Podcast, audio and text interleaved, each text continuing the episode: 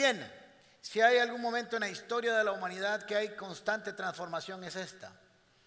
El último siglo, la última década, las transformaciones son diarias prácticamente. El mundo antes necesitaba décadas para vivir y, ah, experimentar transformaciones. Pero hoy en día las transformaciones se dan de un día para otro. Su teléfono celular, celular y su computadora se actualizan todas las semanas con nuevas versiones de sistemas operativos y protecciones y apps y etcétera, etcétera, etcétera, etcétera, etcétera, etcétera. Todos los días aparecen nuevas eh, páginas web por todo el mundo. Las empresas se tienen que transformar, tienen que ir prácticamente corriendo para que la transformación no les pase por encima. Y la iglesia y su vida no es diferente. Fueron diseñadas, usted y yo fuimos diseñados para ir de gloria en gloria y de victoria en victoria.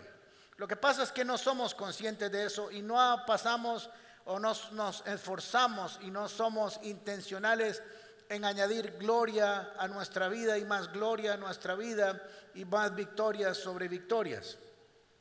Así que sabemos que toda persona, organización, país o ministerio cristiano tiene que crecer. Por ejemplo, yo tenía eso muy claro, pero crecí más por dentro que por fuera, pero siempre crecí, ¿ok? Y para crecer hay que moverse, hay que tener dinámica en la vida, si no, no sucede nada.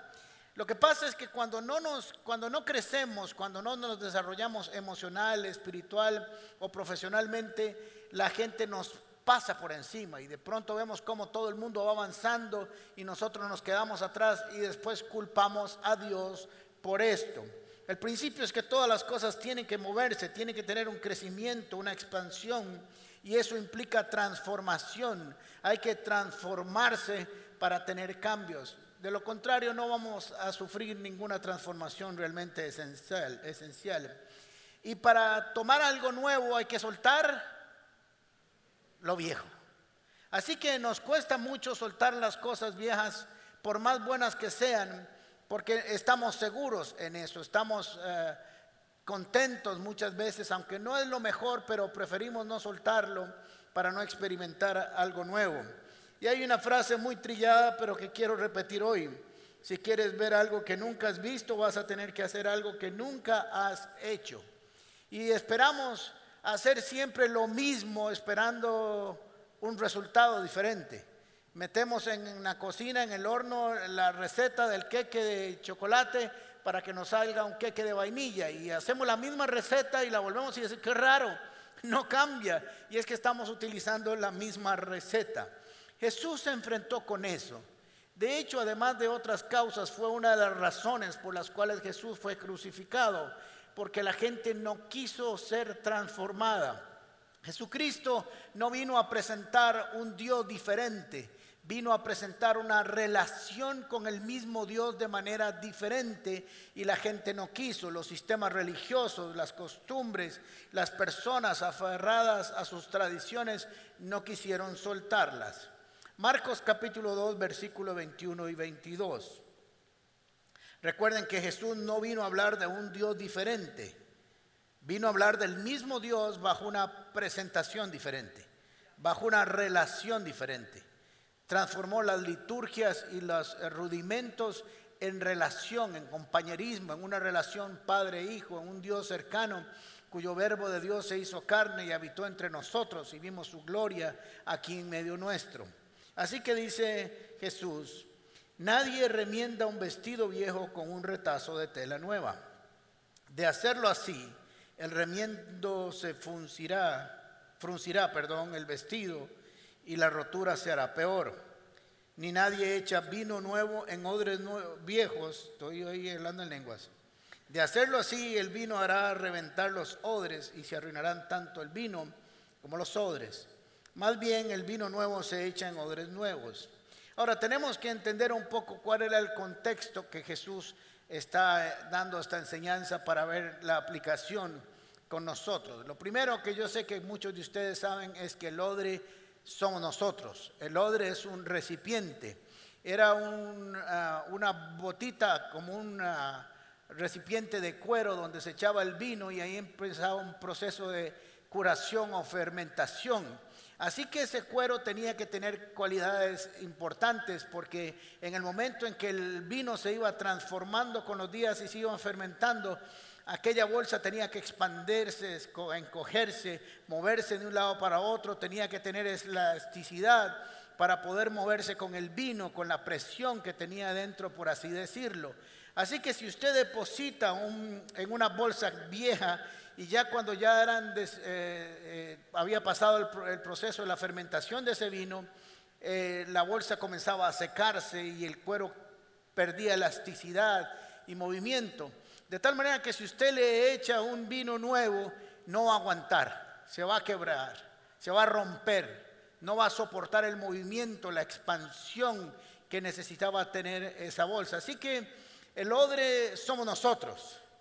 Lo que Jesús está diciendo es que nosotros tenemos que tener la capacidad de tener movimiento, expansión, crecimiento. Por eso dice que somos como la luz del alba que va creciendo hasta ser perfecta. Por eso dice que somos como ah, eh, personas diseñadas para ir de gloria en gloria y victoria en victoria. Ir siempre añadiendo algo más. El problema de nuestras vidas como seres humanos y como cristianos es que una vez que obtenemos una victoria, no volvemos a buscar ninguna más nos quedamos con esa como si alcanzara para el resto de la vida. Y Jesús está diciendo, esto no puede ser así. Lo segundo es que el vino nuevo es Cristo mismo, su palabra y su espíritu. Es todo lo que Dios nos da que viene a depositarse adentro nuestro. Cristo viene a vivir con nosotros, su Espíritu viene a vivir con nosotros. Ahora nos volvemos templo del Espíritu Santo y su palabra ha sido escrita en nuestros corazones. De tal manera que todo eso que estaba en Dios, Dios lo deposita en nosotros, esperando que ese recipiente, ese odre, tenga la capacidad para crecer, desarrollarse, multiplicarse, ir de gloria en gloria según lo que Dios ha puesto en sus corazones. Ahora, ¿por qué Jesús está enseñando esto? Es muy importante. Primero, Jesucristo está modificando, está transformando. Realmente cuando decían que Jesucristo era un revolucionario, realmente era un revolucionario en el buen sentido de la palabra, no en el sentido que lo usaron los comunistas por años, ah, pero fue un revolucionario. Comenzó a andar con pecadores. Decían, usted anda con pecadores. Ahora hay algunos que ah, tomando ese argumento andan con pecadores. Lo que pasa es que Jesucristo andaba con pecadores para que dejaran de pecar y algunos cristianos andan con pecadores para aprender cómo pecan ellos. Son dos cosas diferentes. Jesús andaba con publicanos no cobrando impuestos, sino para que dejaran de cobrar impuestos. Así que Jesús andaba con pecadores, porque los rabinos y los fariseos y los escribas se habían apartado de los pecadores, no se mezclaban con ellos. Y Jesús dijo, yo vengo a mezclarme con ellos porque las tinieblas tienen que ver la luz, hay que iluminarlas, hay que transformarlas. Así que ¿cómo van a conocer la luz si no está en medio de ellas? Así que comenzaron a criticarlo y comenzaron a decir, Juan no comía ni bebía y Jesús es un hartón, así dice la traducción más moderna, porque comía y bebía y no era, que andaba tanda, ¿va? por si acaso. Porque algunos dicen, cuando usted dice, ¿y por qué tomas mucho? Dice que Jesús comía y bebía, bocas y aquello.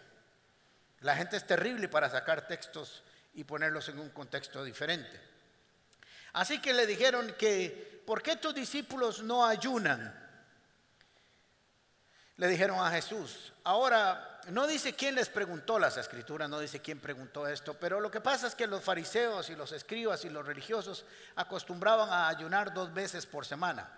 Realmente en la Biblia no dice cuántas veces hay que ayunar, con excepción del Yom Kippur, que es una vez al año, y unos dos o tres desayunos, eh, desayunos no, ayunos ah, que habían en las escrituras, pero nada más. Así que ellos habían hecho del ayuno no una práctica espiritual como lo corresponde, sino una acción religiosa que había que hacer, quisiera usted o no, dos veces por semana.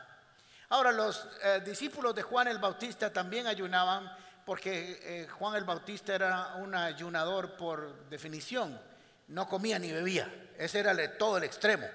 ¿Ok? Así que le están preguntando, ¿por qué Jesús, tus discípulos no ayunan? ¿Qué es lo que pasa? ¿Por qué les están enseñando mal? Ahora, no estaban criticando a Jesús porque tal vez Jesús sí tenía esta práctica, solo tal vez. pero le estaban diciendo tus discípulos y le estaban en el fondo diciendo, ¿y quién es el maestro de tus discípulos que no les enseña esto? Ahora Jesús le dice dos cosas rápidamente, le dice, ah, había una regulación que decía que cuando había fiestas, sobre todo de bodas, se podían no cumplir algunas eh, liturgias de la ley. Así que lo que les dijo es, están de fiesta, están en una boda. Aquí está el novio y ustedes son la novia, la iglesia. Así que mientras estamos de fiesta no tienen por qué cumplirlo. Eso fue lo primero que le dijo. Y lo segundo es que no era que no lo iban a hacer, es que lo iban a hacer a su tiempo. Así que les dijo, no les voy a imponer una carga que todavía no están dispuestos a llevar. Después vemos que los ah, discípulos sí tienen como práctica el ayuno. Así que les dijo, no les voy a poner una carga que no pueden manejar. Ahora lo que estoy haciendo es enseñándoles, están aprendiendo del reino, están conmigo, están aprendiendo cómo ejercer ministerio y cómo revelarse al mundo a través del conocimiento mío.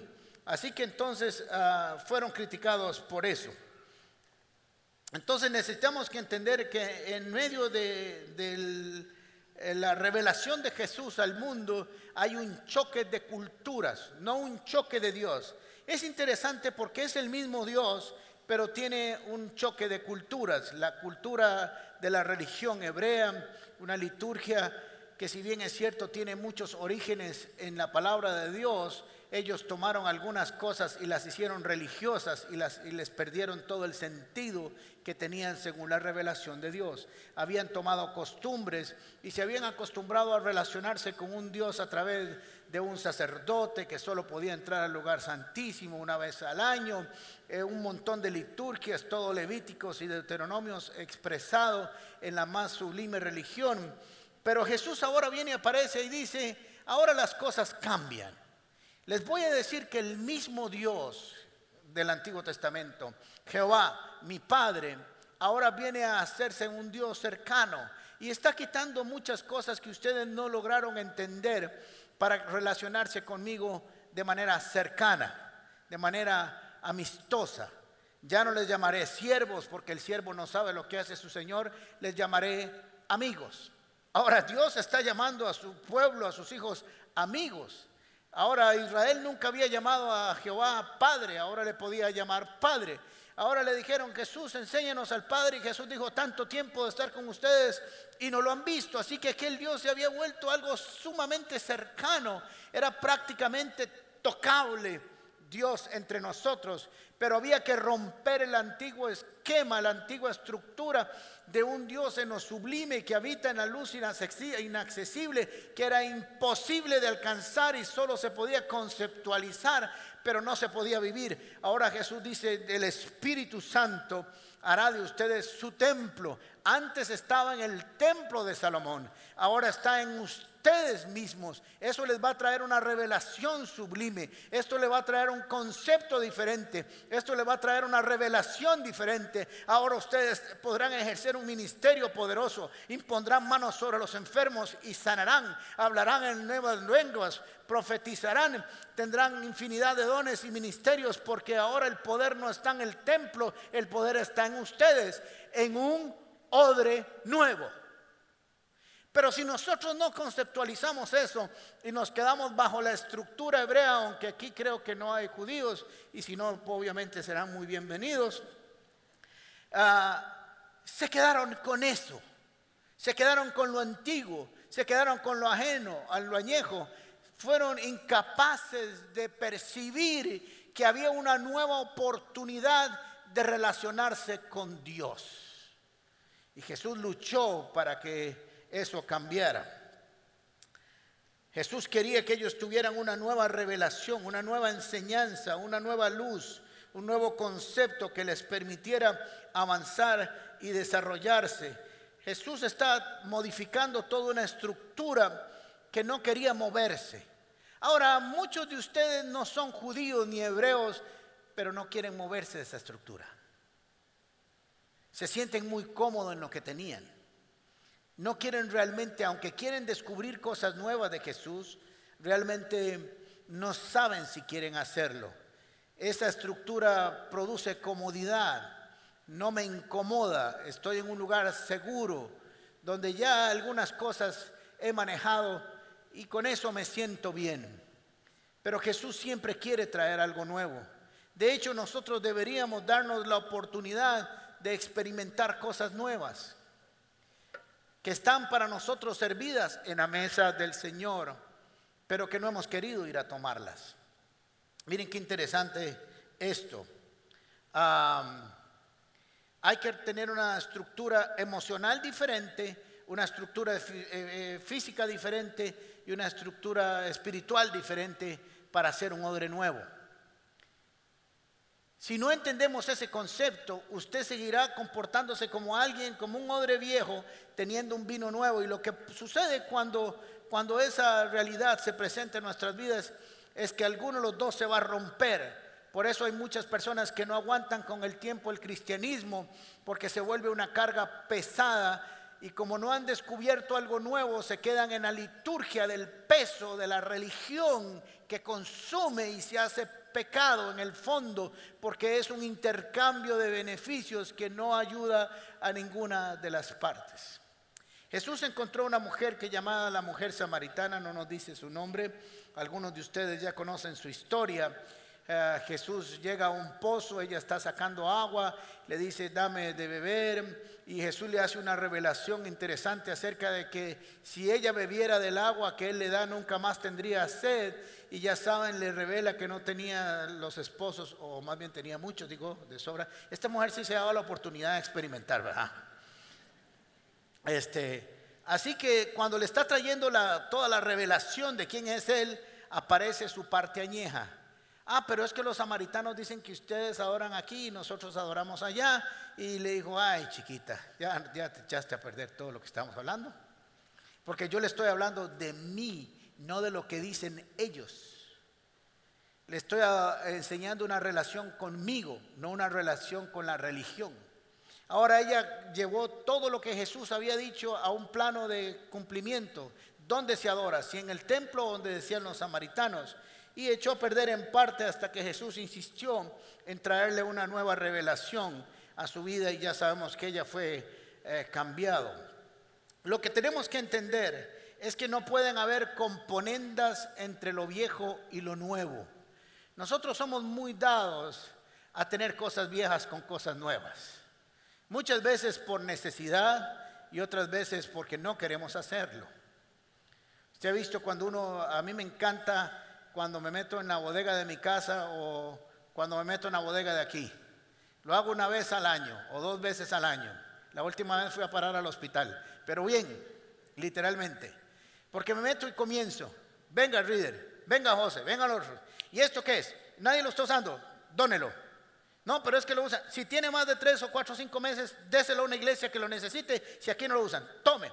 ¿Y esto qué es? Eso regálelo. ¿Y esto que no sirve para nada? Bótelo. ¡Pum! Y la bodega que estaba llena de chunches, limpia. No aguanto nada. Pero hay gente que le gusta ser acumulador y guardar chunches y chunches y chunches.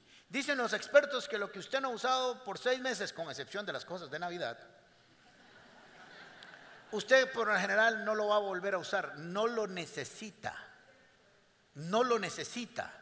Y quiero decirles que ustedes tienen algunos más de 20, 30, 40 o 15 años de tener cosas guardadas en su alma que no necesita, que no necesita. Y tiene que deshacerse de ellos. Así que miren qué interesante cómo nosotros somos de guardar el pasado. Es, que, es que qué cosa tan terrible, cómo nos controla el pasado. Josué capítulo 1, versículo 2 al 1 y 2. Después de la muerte de Moisés, siervo el Señor, siervo del Señor debería ser ahí, ¿verdad?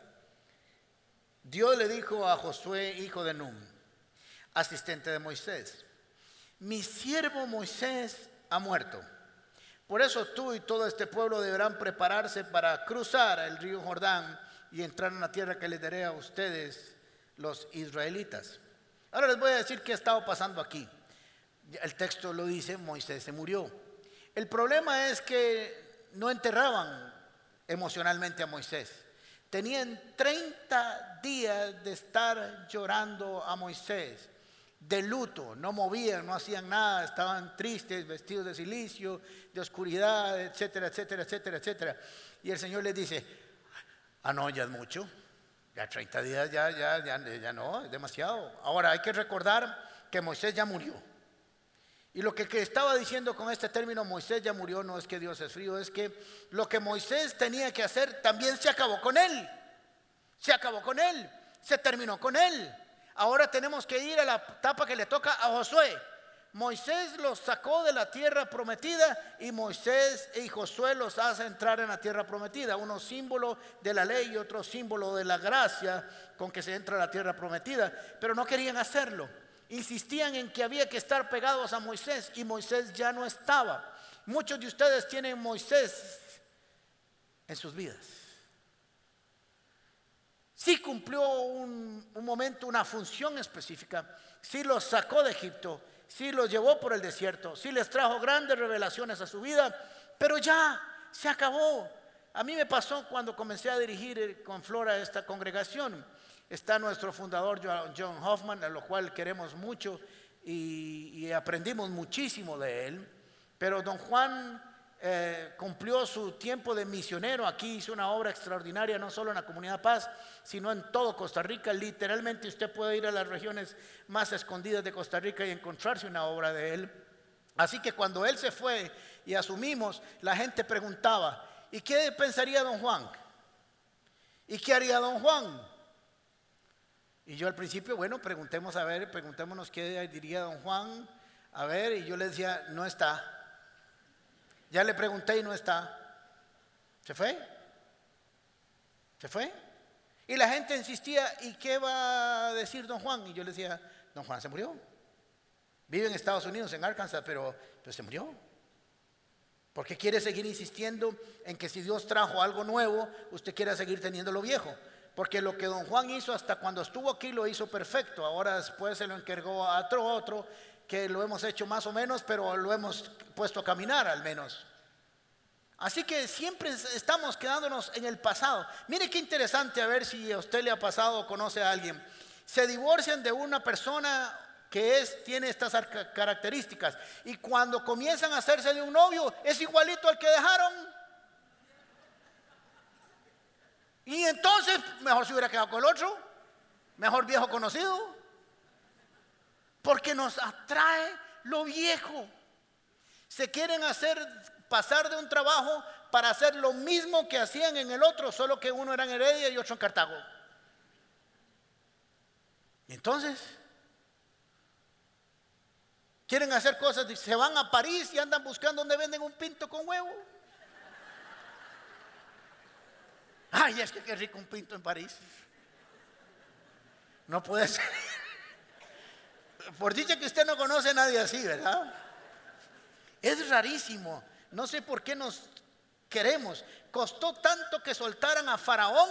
Costó tanto que soltaran a Faraón para que pusieran su vista en Jehová y en su líder Moisés. Y después cuando Dios les está dando otro, ahora hay que luchar para que suelten a Moisés. Es una agarradera que tenemos con el pasado tan terrible y no nos damos la oportunidad de conocer cosas nuevas.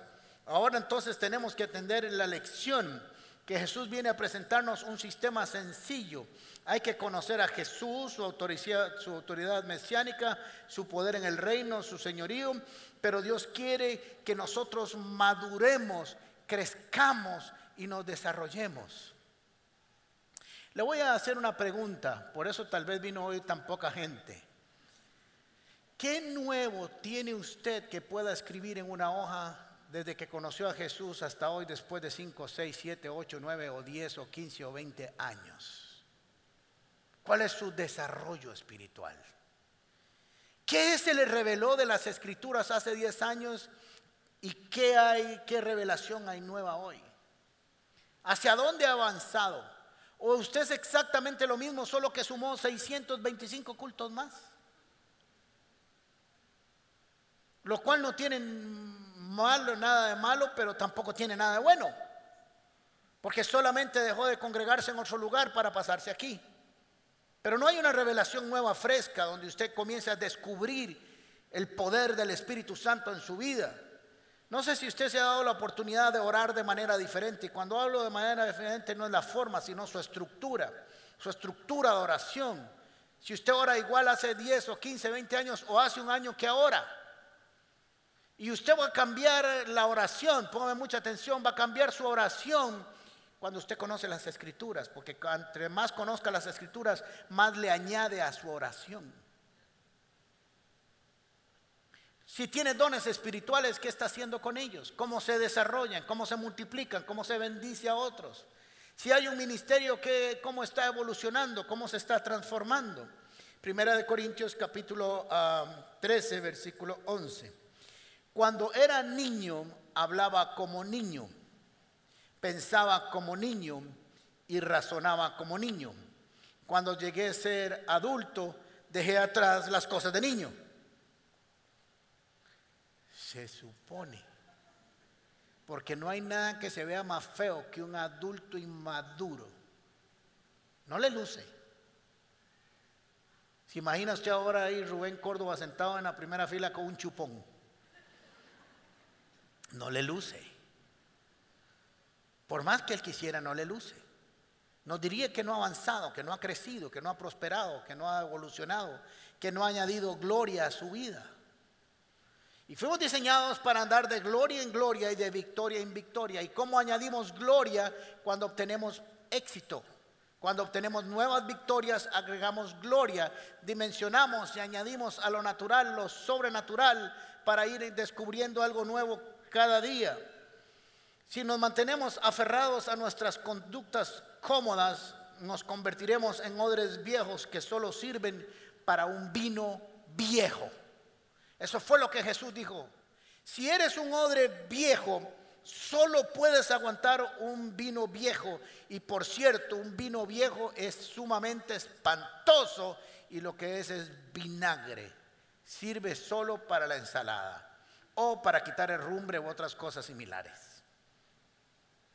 Así que tenés que preguntarte esta mañana, si realmente eres un recipiente nuevo, que cada vez que Dios trae algo fresco a tu vida, usted lo agarra, lo procesa, lo dimensiona, lo, lo, procesa, lo hace crecer, le añade gloria y dice, ahora sí, ¿dónde está lo otro nuevo, Señor? ¿Qué nuevo? Ayer me dio usted algo nuevo, el mes pasado me dio algo nuevo. Muy bien, lo disfruto, lo, lo aprovecho, lo comparto, me doy por los demás, dejo el odre otra vez vacío y le digo, ahora sí, ¿dónde viene lo demás? Pero recibimos una sola cosa y nos quedamos con ella y nos vamos convirtiendo en odres viejos que tienen la incapacidad de recibir cosas nuevas. Y Dios no te va a revelar cosas nuevas a no ser que usted esté deseoso de ser lleno de ese vino nuevo. Porque ¿para qué se lo va a dar? Primero no lo anhela y segundo no lo va a poder manejar. Nosotros necesitamos avanzar en nuestro crecimiento espiritual. Es un principio permanente de las escrituras.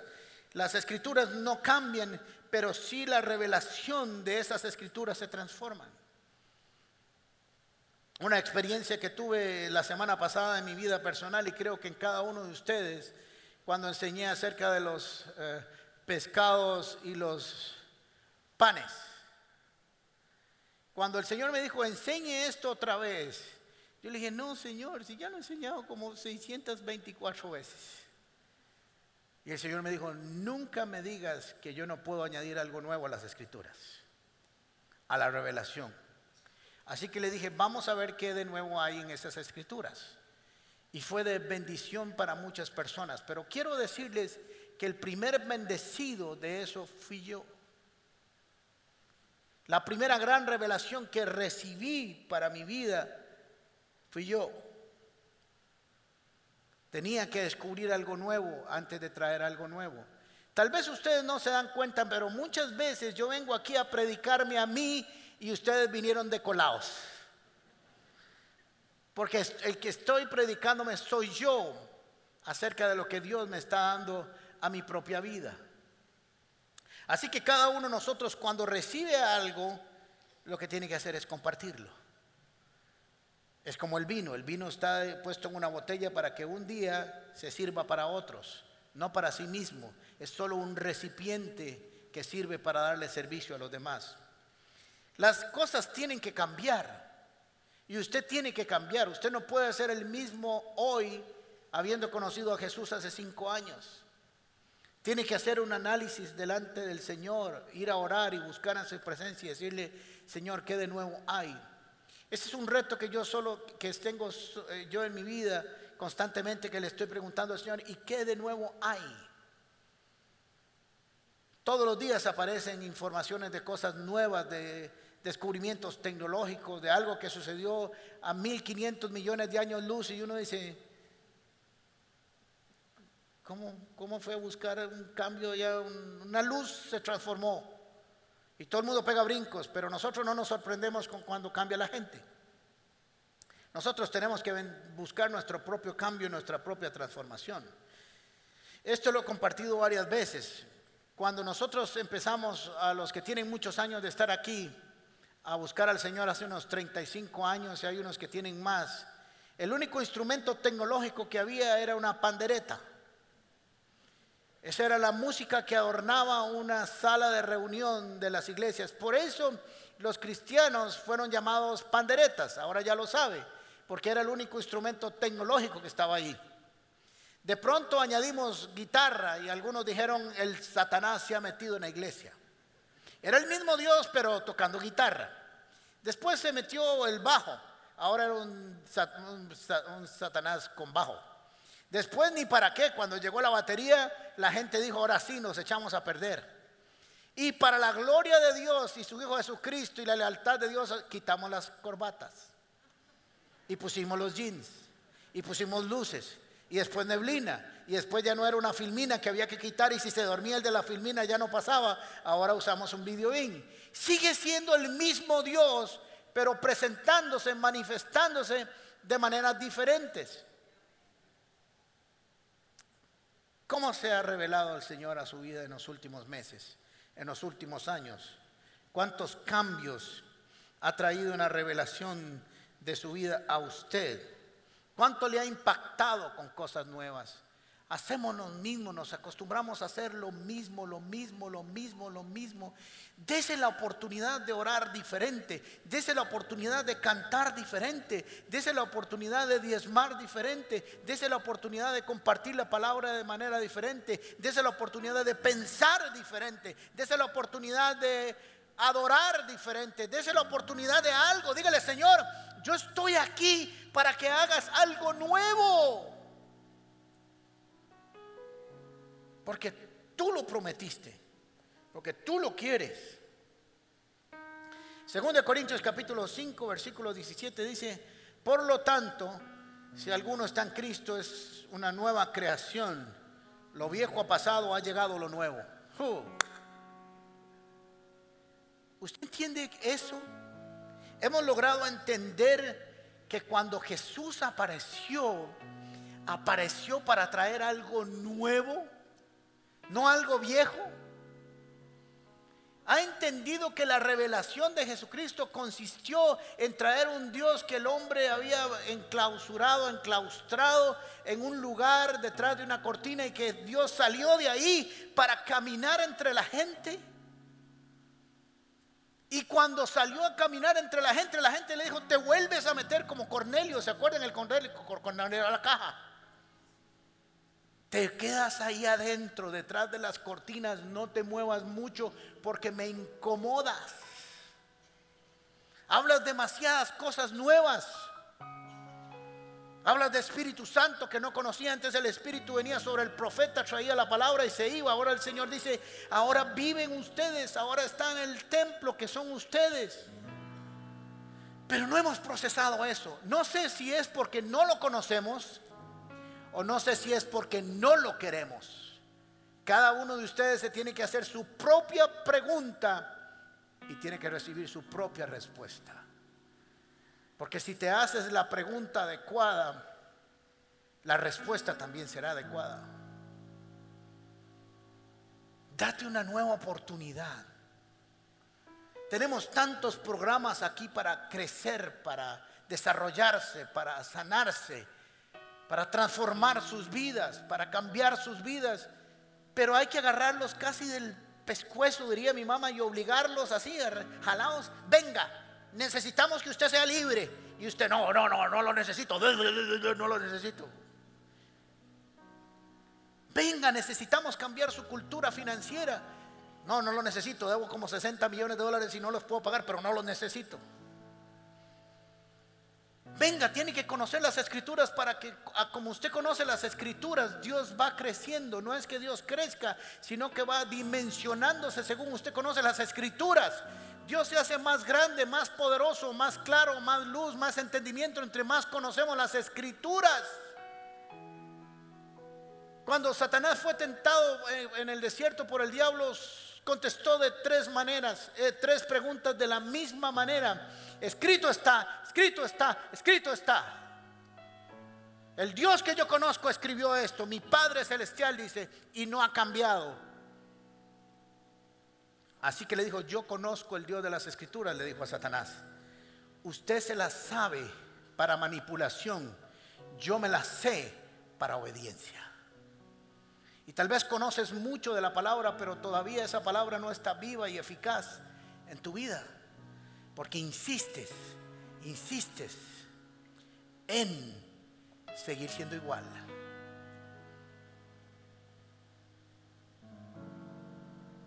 En orar igual, en adorar igual, en cantar igual, en leer la Biblia igual, en hacer las mismas cosas.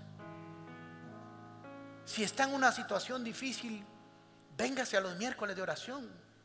Aquí no hay liturgias, se va en aquella esquina, aquella asiento y comience a orar de la manera en que usted le dé, así bíblicamente hablando, la regalada gana, pero hágalo. Y si no